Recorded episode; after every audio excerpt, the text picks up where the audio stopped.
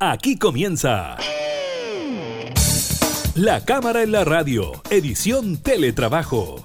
Una revisión de la agenda legislativa de las diputadas y diputados, con la conducción de la periodista Gabriela Núñez. Información, música y actualidad en La Cámara en la Radio, edición Teletrabajo, por Radio Cámara de Diputadas y Diputados de Chile.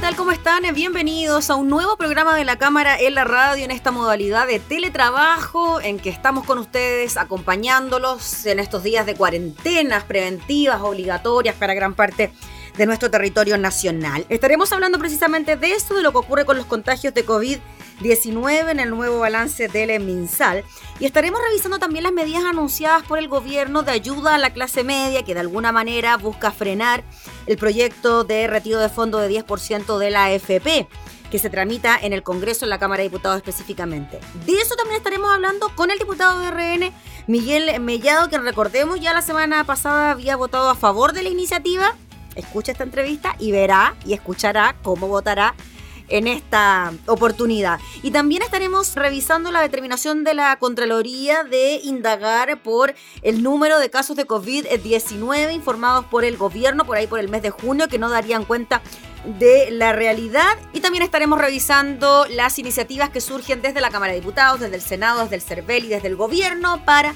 propiciar un buen plebiscito, un plebiscito seguro de cara al mes de octubre. Iniciamos la cámara y la radio en teletrabajo.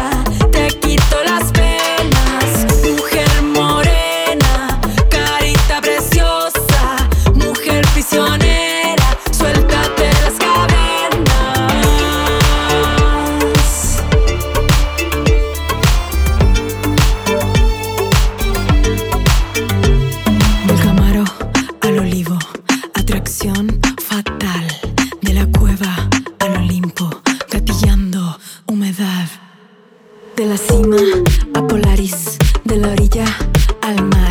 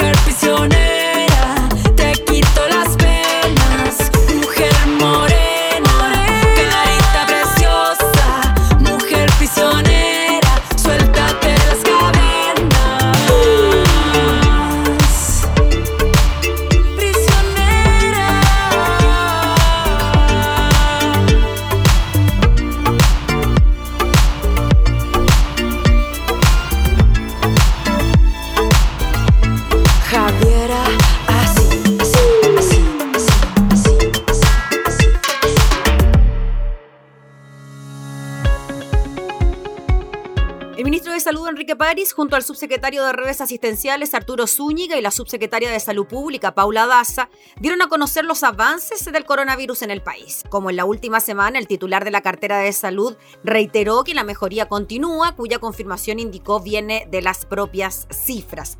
Los casos nuevos, sostuvo, tienen una disminución del 15% en los últimos siete días, mientras que hay una disminución del 37% de casos nuevos en los últimos 14 días. La positividad, por otra parte, destacó el ministro París, llegó hoy al 15% a nivel nacional. El ministro también se refirió a los procesos de desconfinamiento de cuarentenas, esto luego de que este lunes las regiones de Aysén y Los Ríos comenzaron la primera etapa de desconfinamiento, detallando que son procesos muy distintos. Quiero aclarar que hay una gran diferencia entre salir de cuarentena y desconfinamiento. Primero, para llegar al desconfinamiento se debe salir de cuarentena. Es un proceso lento. Sobre esta materia, el titular de la cartera de salud detalló que por el momento no se evalúa el desconfinamiento en otras regiones, además de Aysén y Los Ríos. Sobre las cifras, el subsecretario informó que en las últimas 24 horas se reportaron 1.836 casos nuevos, de los cuales 1.444 son casos con síntomas 244 corresponden a casos asintomáticos y 148 a casos no notificados. La cifra de casos diarios no descendía a un número menor a los 2.000 desde el 16 de mayo, cuando se reportaron 1.886 casos.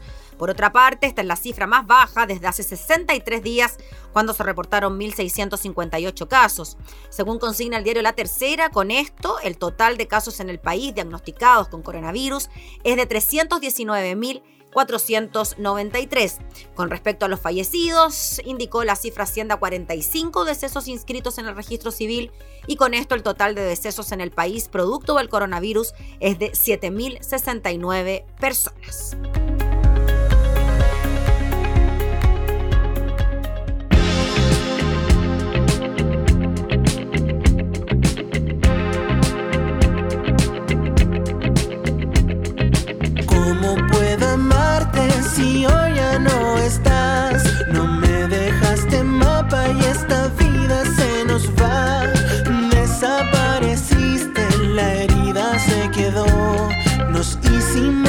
Locos esperando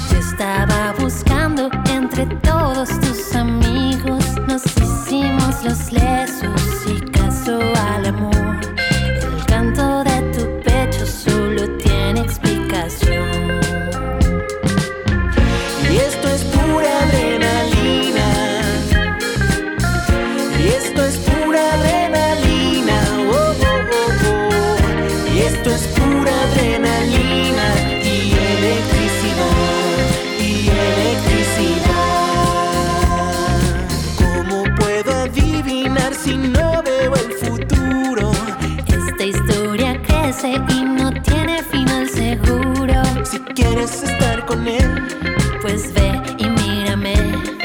Esto no se acaba ni lo puedes remover.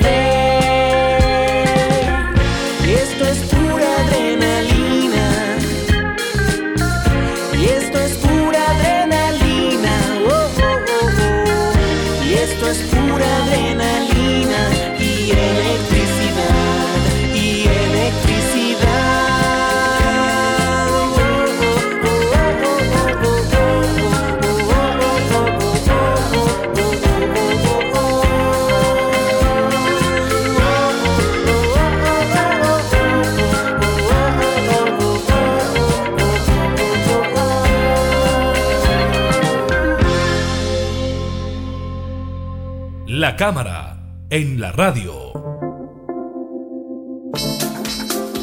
Durante esta semana la Comisión de Economía rechazó la admisibilidad del veto presentado por el Ejecutivo por el proyecto que impide el corte de los servicios básicos. Conversamos con uno de los impulsores de esta iniciativa, el diputado Miguel Mellado. Muchas gracias, diputado, por recibirnos, por escucharnos, por hablar de este tema. Encantado, gusto de saludarte eh, a todos los telespectadores y la verdad es que estamos en sesión de sala, me salí un poquito hacia atrás para que no me retaran, eh, para conversar contigo sobre, sobre este tema. Sí. Diputado, cuéntenos un poquito lo que pasó en la Comisión eh, de Economía, porque hace algunas semanas atrás conversábamos con usted y usted estaba a favor de esta iniciativa que recordemos ya fue despachada desde el Congreso, pero que el gobierno dice que la vetará sin afectar los beneficios para los usuarios. Si nos puede explicar eso, diputado. Bueno, yo siempre he estado de acuerdo, tramitamos esta, estas, estas eh, eh, mociones refundidas tanto de la Cámara como del Senado, se refundieron todas en una al final y se fue a una comisión mixta donde cual eh, yo integré. Ahí trabajó incluso la, la, ministra de Transporte y Telecomunicaciones con nosotros fuertemente y la subsecretaria Guidi. ¿Qué es lo que está haciendo el, el, el gobierno con este veto? ¿verdad? Algo que a mí me parece de todo lógica y que no estaba presentado cuando se hizo la tramitación de la ley. Es lo siguiente, que es cuando tú tienes como empresa flujos ciertos y por ley te obligan a gratuidad de esos flujos, cualquier socio en el mundo de esa empresa puede demandar al Estado de Chile, ahora o en el futuro. Y me expreso mejor. Si ustedes como canal de televisión fueran un canal que no fuera de la Cámara, ¿cierto? Y les dice, una ley le dice, señores, entre las 10 de la mañana y las 3 de la tarde, ustedes tienen que tener gratuidad completa en toda la publicidad, en todas sus tandas. ¿Qué dicen ustedes? Ya, ok, si la ley lo dice, yo no tengo problema. Pero un socio que está en, Estados Unidos, por ejemplo, puede decir, no, pues señor, ¿por qué razón va a ser gratuito? Yo, el Estado me tiene que indemnizar porque me sacó flujos futuros míos, ¿cierto? Que no puede, puede ser.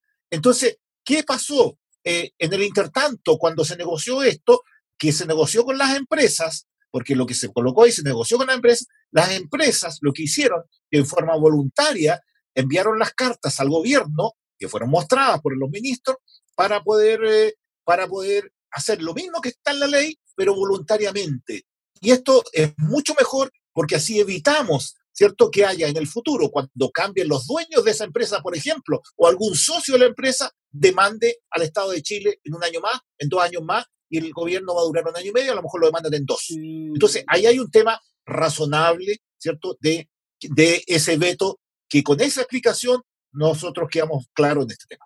En definitiva, entonces, diputado Miguel Mellado, lo que dice el veto es que resguarda de alguna manera al Estado de Chile de posibles futuras demandas por parte de las mismas empresas que proveen de estos servicios básicos. Eso es en definitiva, ¿no? Así es, así es. Y no, no, no puede ser a lo mejor del administrador que en este momento el gerente colocó la firma de que lo podía hacer voluntariamente, sino de cualquier socio minoritario, porque estas empresas no es que sean de un solo dueño, son sociedades anónimas abiertas. Por lo tanto, cualquier dueño, hasta por minoritario que sea, puede impugnar este acuerdo eh, por ley y lo puede, y lo puede eh, demandar, puede hacer demandar a la empresa. Y eso es muy peligroso. Sí, por lo tanto, diputado, para que entiendan quienes nos están mirando, la ley de servicios básicos no correría y correría entonces este acuerdo administrativo entre el gobierno, el Ministerio de Energía y las empresas que proveen los servicios básicos? No, la ley corre igual. Perfecto. La ley, en, el articulado inicial no se cambia el articulado de que a nadie se le... Se le acuérdense que esta es una ley de, que dura 90 días. Este, eh, a nadie se le cortan los servicios básicos y todos tienen derecho a pactar hasta en 12 cuotas. Eso eh, quedó en la ley, no tiene problema. Lo que estamos hablando es el, los el articulado que tenía que ver, por ejemplo, que a mí me agrada mucho, porque se puede democratizar las telecomunicaciones, que todas las personas del 60% más vulnerables, los jóvenes todavía, sobre todo, pueden tener un servicio gratuito, ¿cierto? Para poder eh, tener internet gratuito durante, mientras dure la pandemia. Y eso es un tema muy importante y si las empresas lo están dando, lo van a seguir dando. Pero si es por ley, eso puede haber sido cobrado, ¿cierto? O si tú tenías un plan de 30 mil pesos. Y resulta que te, eh, si no puedes, te obligan por ley a que tengan que darte un plan eh, gratuito, ¿cierto? No por los 40, pero un gran, plan gratuito que hace la empresa. ¿Por qué razón? Pues si yo tenía un contrato por un año con este señor, ¿y por qué razón me lo cortaron por ley? Entonces yo pido indemnización por esto. ¿Me entiendes? A eso estamos, a eso estamos, estamos eh, pidiendo, o sea, prudencia para poder que el Estado de Chile no se vea eh, desmejorado en sus arcas fiscales con una demanda futura y eh, sí hacer lo mismo que está en esa ley, pero hacerlo de manera administrativa. Ese es el cambio. Perfecto. O sea, regiría el acuerdo inicial entre el Ministerio de Energía y el gobierno, porque también esto abarca otros ministerios, con las empresas que proveen los servicios básicos de forma administrativa, digamos. El acuerdo regiría de esa forma. Es que en, donde, donde rige el veto nada más. Nada más. En lo otro queda completamente igual perfecto, a como está la ley. O sea, la ley, la ley eh, estaría bien de acuerdo a los postulados en los cuales estaban los, eh, los, eh, las líneas iniciales en que estaban las mociones parlamentarias. Lo que cambiaría es en aquellas partes donde pueden haber potenciales demandas para el Estado de Chile. Pero como no va a estar en la ley, sí está en el acuerdo entre las empresas y el gobierno, acuerdo que es supervisable por la superintendencia y también es regulable por, por, el, por el gobierno. Y llegaría a los mismos beneficiarios, no cambiaría nada de los a los mismos, no cambia absolutamente nada. ¿Por qué razón? Porque es a través de la, de la, del ministerio que se pactó con las empresas para colocarlo en la ley.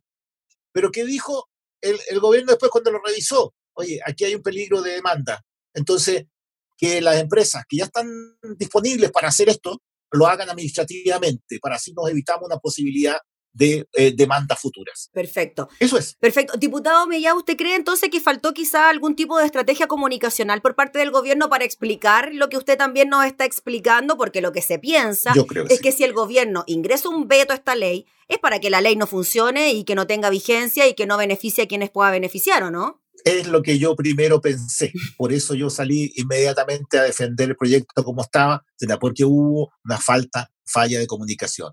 Y después de todo esto, de este proceso que hubo, donde se acabó la pandemia, porque, porque en Chile solamente se hablaba del 10% y otras cosas no se hablaban, entonces se había acabado todo, eh, el gobierno vio que tenía un problema de relación con sus eh, parlamentarios, tenía un, problema de comunicación también de, de las cosas que estaba haciendo. Bueno, por eso el ministro Moreno, a quien lo conozco hace muchos años, eh, em, fue un gran ministro porque eh, hizo una gran gestión en la Araucanía. Eh, fíjate que lo he dicho sea de paso, lo voy a decir también públicamente, el ministro se pasaba semanas enteras en la Araucanía conversando con distintas organizaciones, ¿cierto? De, de organizaciones mapuche, organizaciones de, de, interés, grupos de interés, juntas de vecinos. Oye, extraordinariamente cambió la situación. Bueno, hoy no es lo mismo, así que ya pensé otra, otra, otra entrevista después para futuro.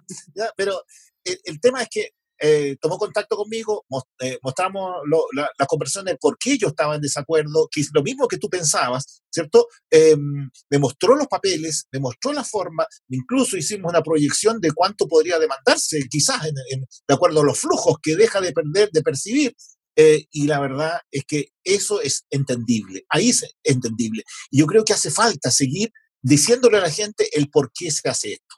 Diputado, ¿y por qué cree usted entonces que finalmente la comisión rechazó la admisibilidad del veto por un tema más bien ideológico?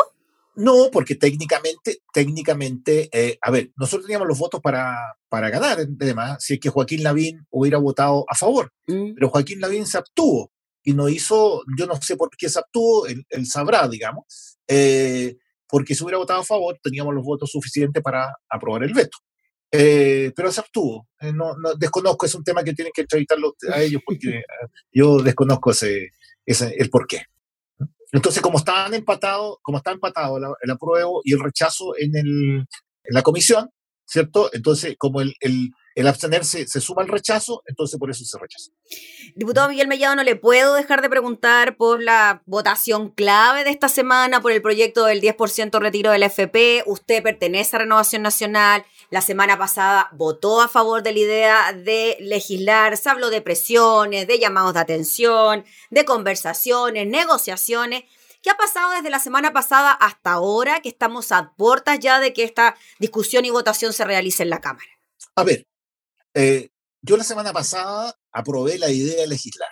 Yo no me cierro a discutir ningún tipo de proyecto, porque para eso estamos acá en el Parlamento, para, para discutir los proyectos y parlamentarlos, digamos, si son buenos o son malos. Ahora, ¿cuál es el punto en, en general?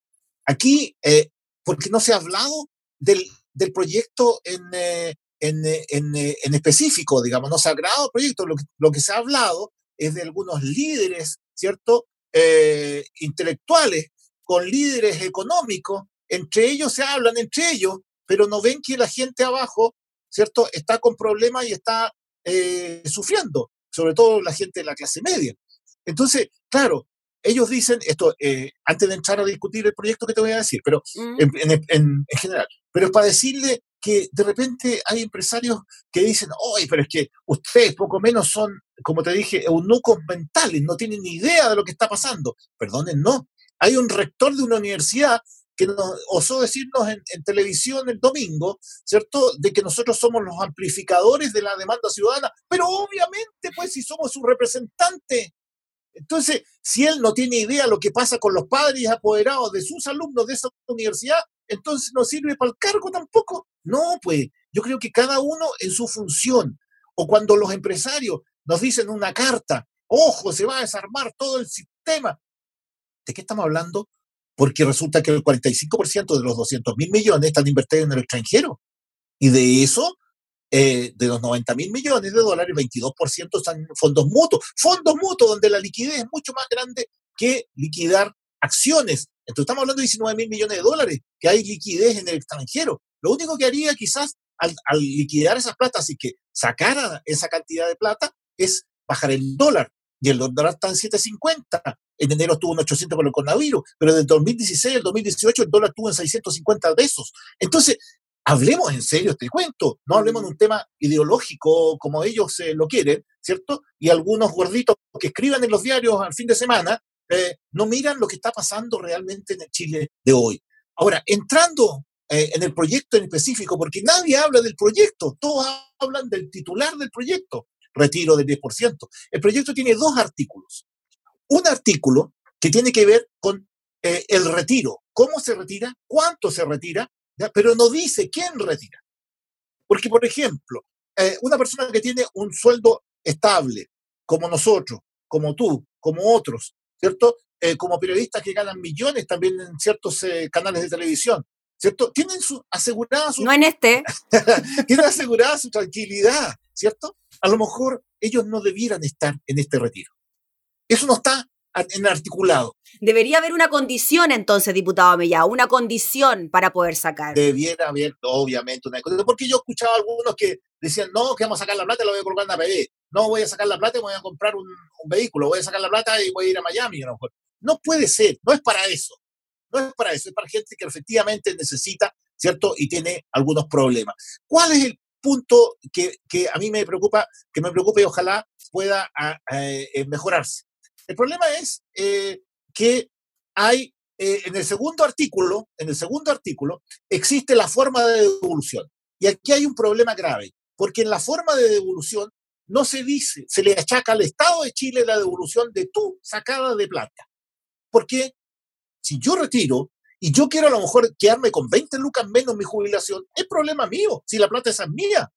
¿Por qué razón que yo le voy a colocar una, al, al Estado de Chile una carga mayor porque yo tengo que sacar? Y segundo, se va a crear un, eh, un eh, eh, trabajador de primera y un trabajador de segunda.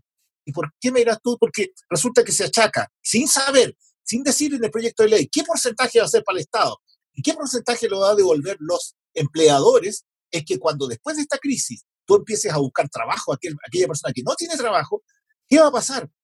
Va a decirle el empleador, oye, ¿tú retiraste tu 10%? Sí. Ah, entonces no te, no te puedo contratar porque tú eres más caro para mí, más caro en un 2, un 3, un 5% en mi planilla. Entonces, venga, tú, tú sacaste, no, yo no saqué, ven para acá, con, yo te, en el programa yo te contrato. Entonces van a trabajar de primera y segunda. Claro, porque ahí el empleador tendría que poner un poquito más de cotización para poder A- Así es. llenar este fondo solidario y que sean repuestos los fondos.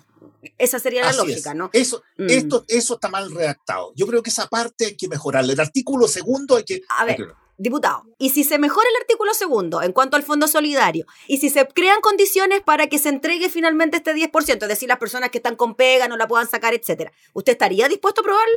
Así es, así es. Sí, pues, pero si estamos, estamos, estamos hablando lo mismo. Sí. Estamos hablando de mejorar un proyecto, estamos hablando de trabajarlo y mejorarlo. Ahora, yo lo que te quiero decir, a priori, yo no voy a rechazar. Yo no voy a rechazar. Espero se mejore, porque de eso estamos hablando, de poder tramitar un proyecto, hacer la pega aquí y mejorar los proyectos de ley. Si no podemos decir que no a priori, tampoco podemos decir de sí a priori a la discusión de un proyecto.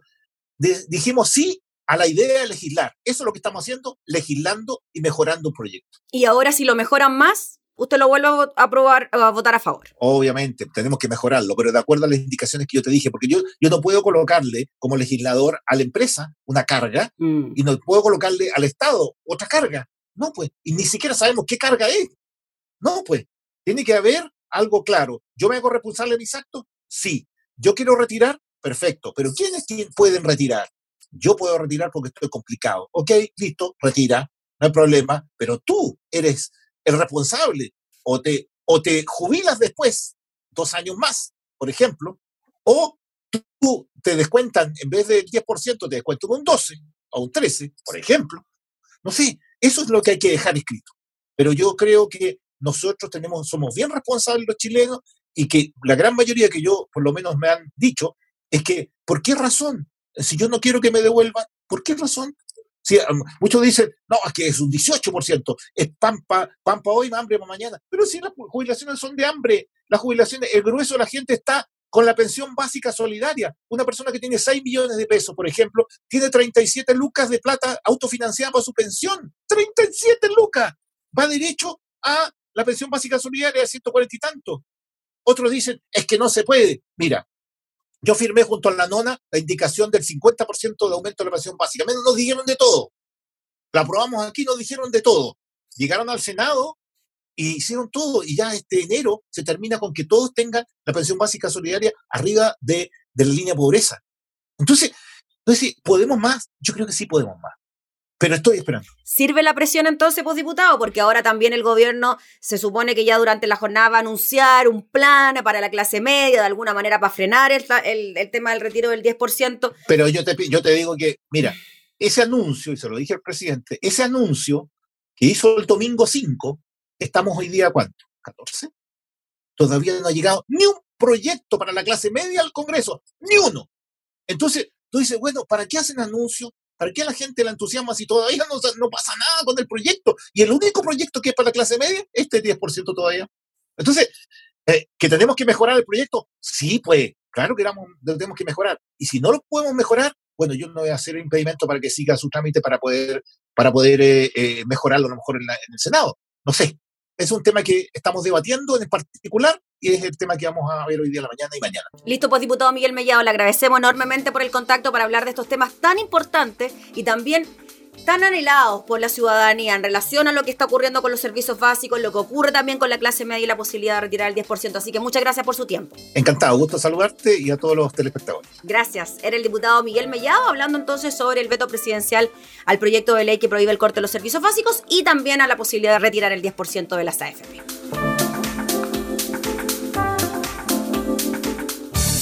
Estás escuchando La Cámara en la Radio, edición Teletrabajo. Con la conducción de la periodista Gabriela Núñez.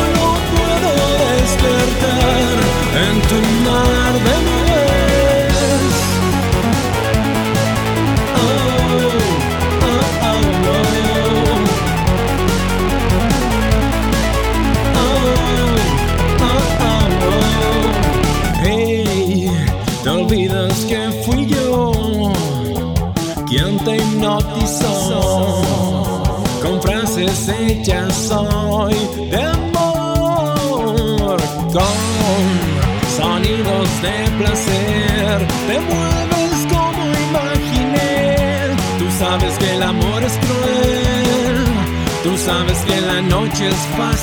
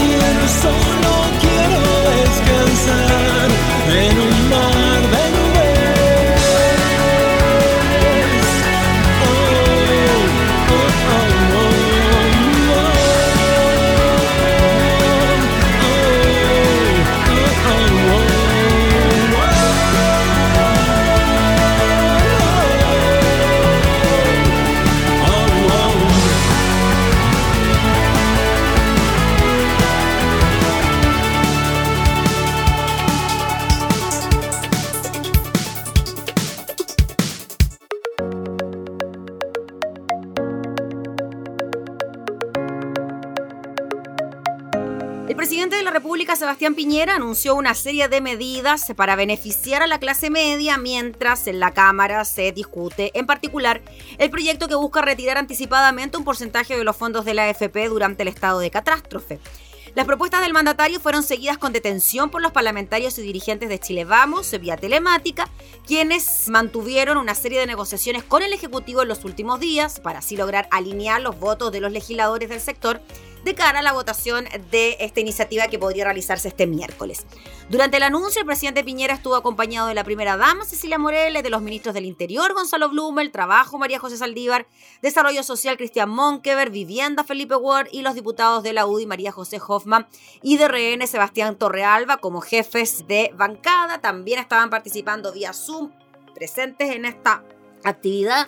El diputado Mario Desbordes, presidente de RN, el diputado Andrés Molina, jefe de bancada de Evópoli, el senador Felipe Cas, también eh, por Evópoli y otros. El presidente Piñera partió su intervención diciendo que las familias chilenas están viviendo tiempos muy difíciles y posteriormente enfatizó que el Ejecutivo ha creado una red de protección social para llevar alivio a dos de cada tres familias chilenas.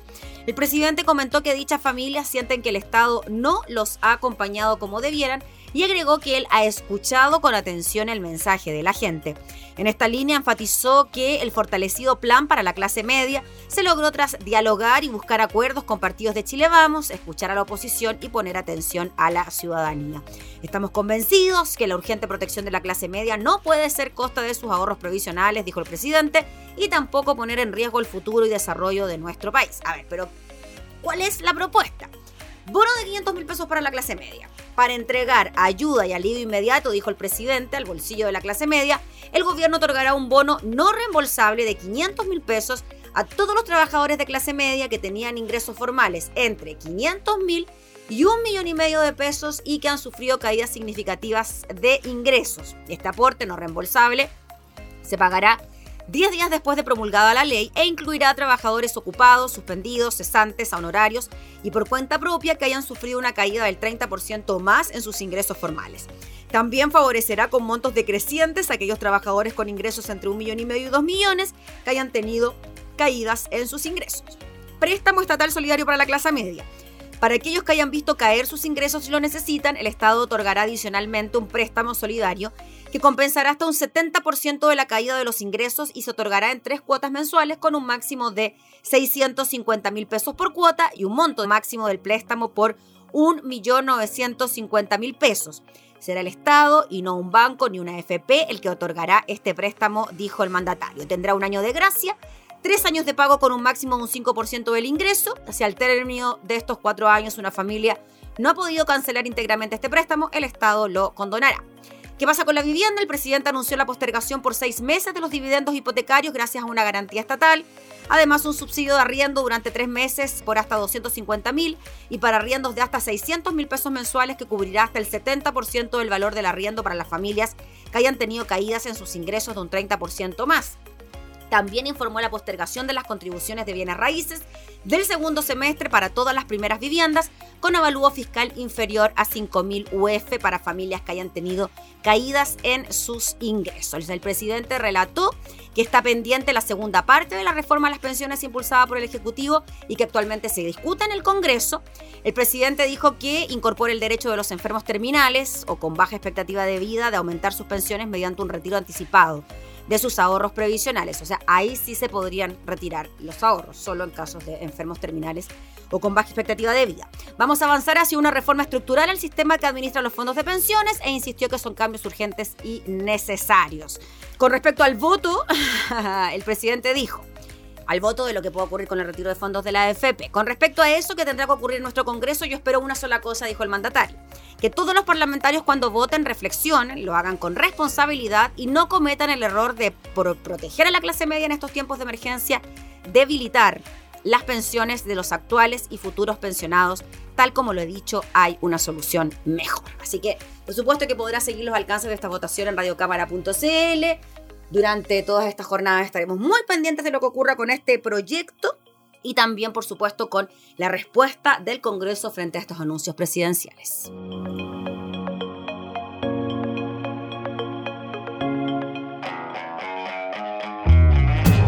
Lo que no está permitido, lo que guardas en tu abrigo, lo que dices que no es cierto cuando te lo cuenta el viento si me quedo en tu espalda, soy tu amor en exclusiva. Cuando me hablas al oído, cuando le hablas al olvido. Y así estamos los dos, emborrachados de nuestros propios ojos. No he intentado continuar en esas calles que son cosa de locos y yo que siempre te he dicho quién Yo siempre dije presente soy. Lo que no está permitido, lo que guardas en tu abrigo. Lo que dices que no es cierto cuando te lo cuenta el viento. Y si me quedo en tu espalda, soy tu amor exclusiva. Cuando me hablas al oído,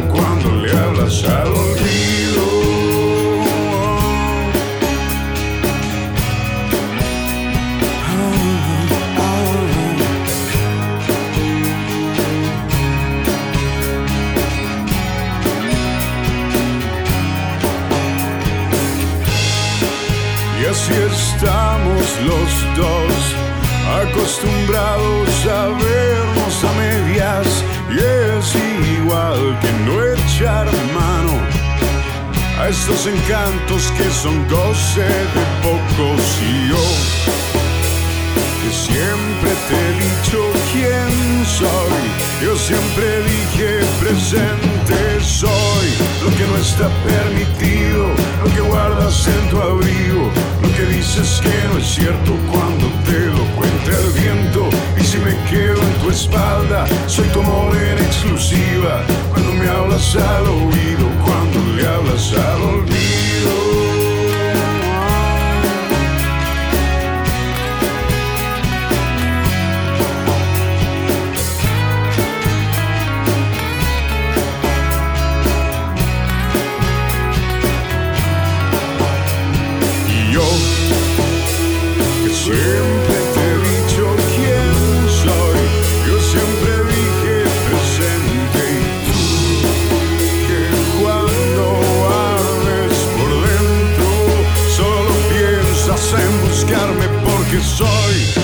está permitido, lo que guardas en tu abrigo, lo que dices que no es cierto cuando te lo cuenta el viento. Y si me quedo en tu espalda, soy tu amor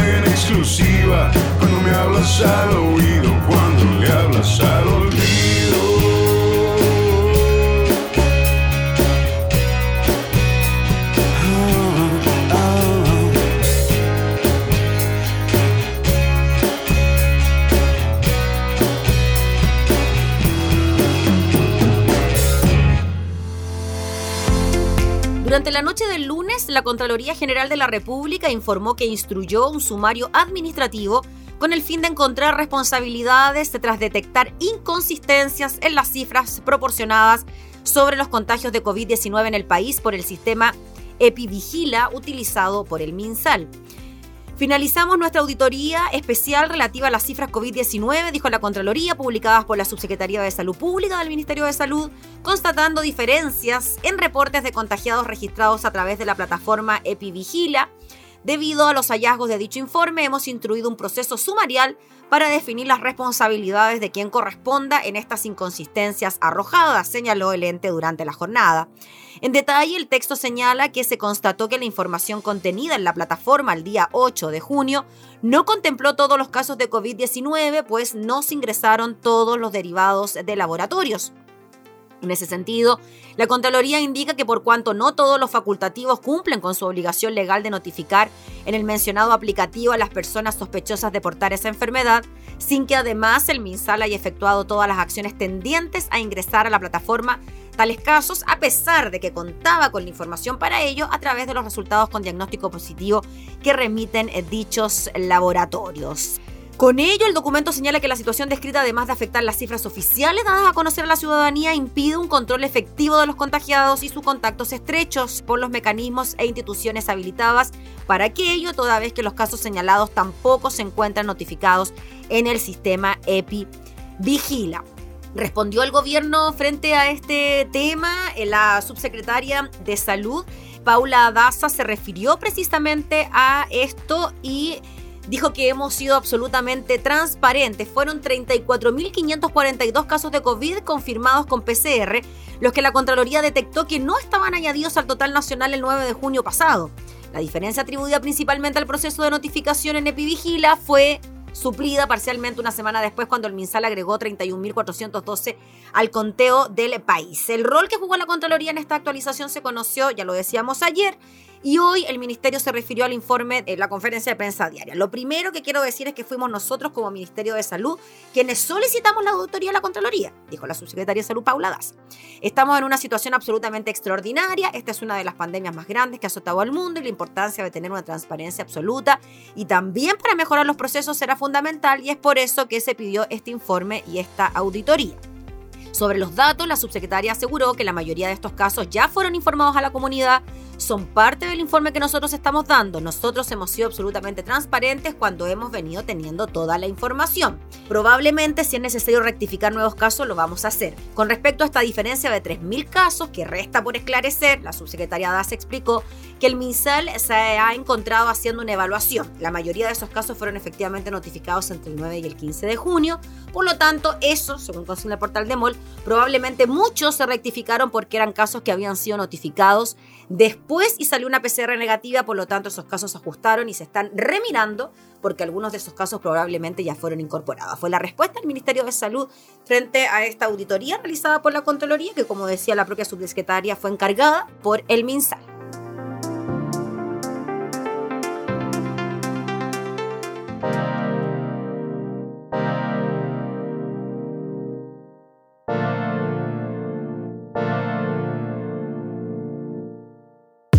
Mientras la historia se repite sin final, pensé en hacer algo distinto, pero todo me devuelve al carnaval, donde nadie me ha dejado de observar.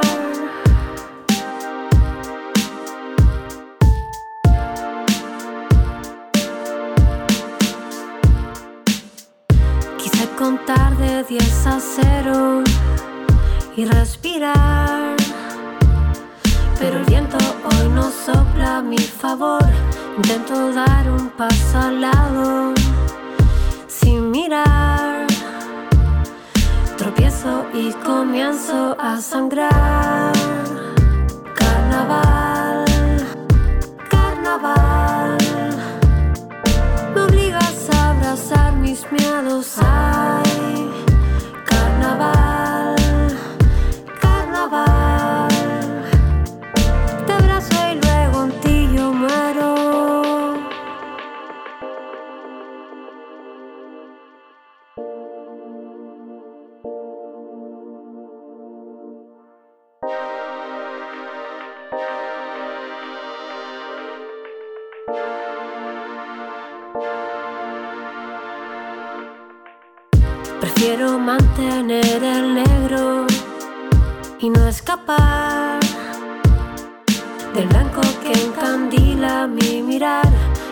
cada vez que veo profundo.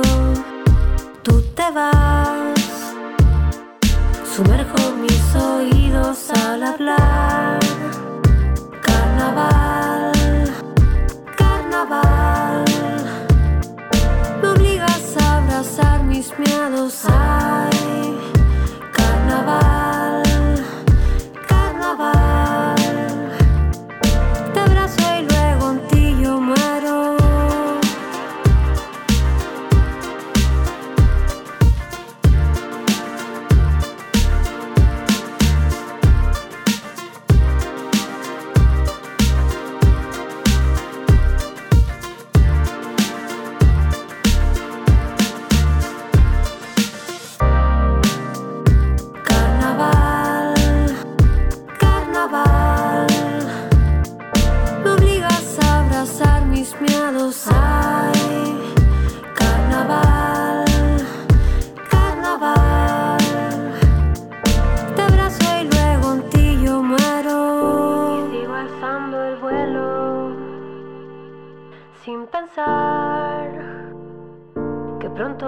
pronto el viaje se va a terminar. La cámara, en la radio.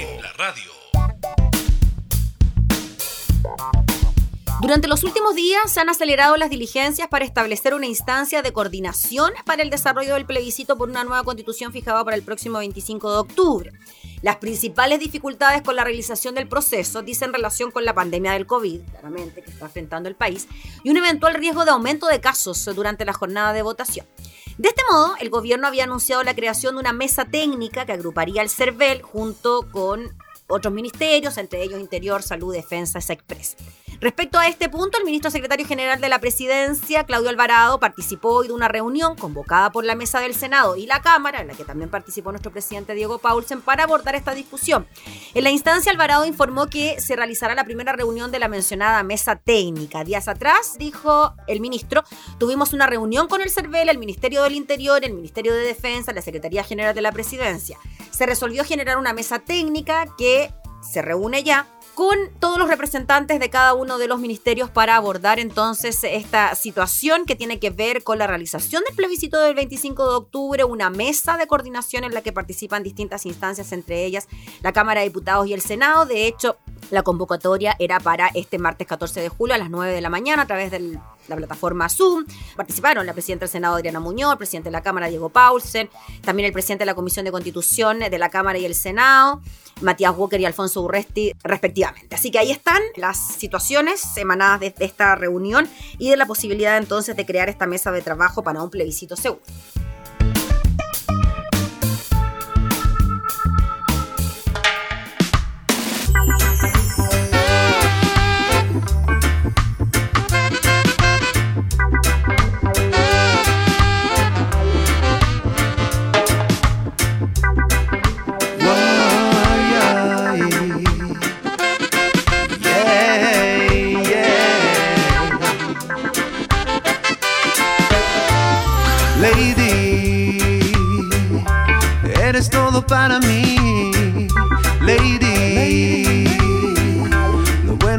Haces sentir, Lady. Eres todo para mí, lately. Lo bueno que me haces sentir. Cuando yo te conocí, Dejaste todo mi mundo en cero. Y la pasión que en mí yo descubrí. Yeah. Poquito a poco se transformó en verso. Yo he tratado de hablar contigo tanto tiempo, pero tú cuenta parece no te has dado. Yo sé que un día tú vendrás a mí, lady. Tú eres todo para mí.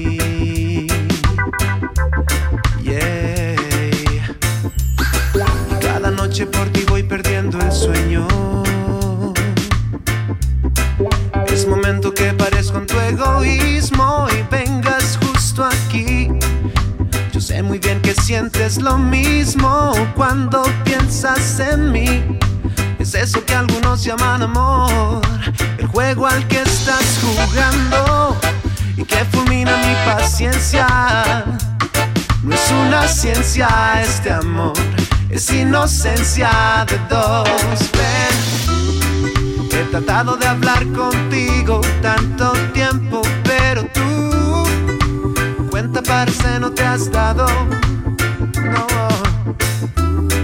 Yo he tratado de estar contigo tanto tiempo, pero tú indiferencia solo me ha hecho daño. Mas mi paciencia puede más por ti, mi amor. Para mí, lady. Lo bueno que me haces sentir, lady. Tú eres todo para mí,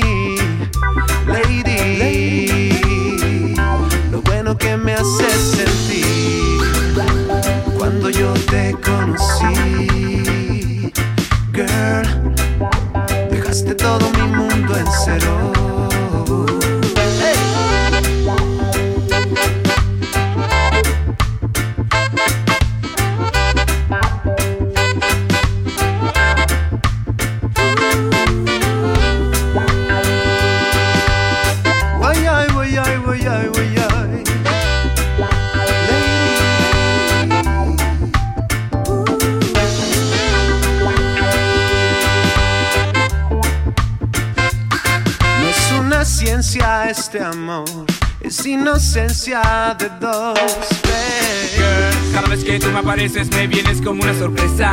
Lady, lady, sexy girl en mi cabeza. Fidi, gyal, dem, gyal, dem, gyal, dem. Una vez más tu olor a flor se apodera de mí. Tenemos toda una vida para poder compartir. Tu hombre siempre seré mi amor, one love.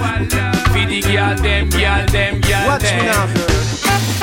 Lady, eres todo para mí. Lady, Lady, lady, lo que me haces sentir. Lady, tú eres todo para mí. Lady, lo bueno que me haces sentir.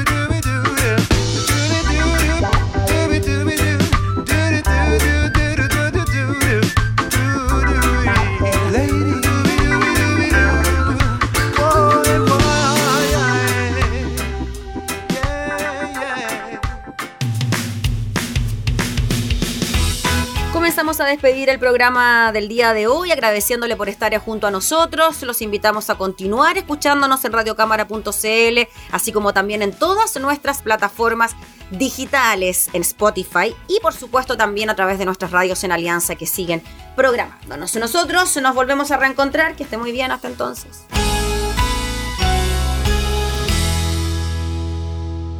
Hemos presentado La Cámara en la Radio, edición Teletrabajo. una revisión de la agenda legislativa de las diputadas y diputados, con la conducción de la periodista Gabriela Núñez. Información, música y actualidad en La Cámara en la Radio, edición Teletrabajo, en Radio Cámara de Diputadas y Diputados de Chile. Hoy más que nunca, acercando las leyes.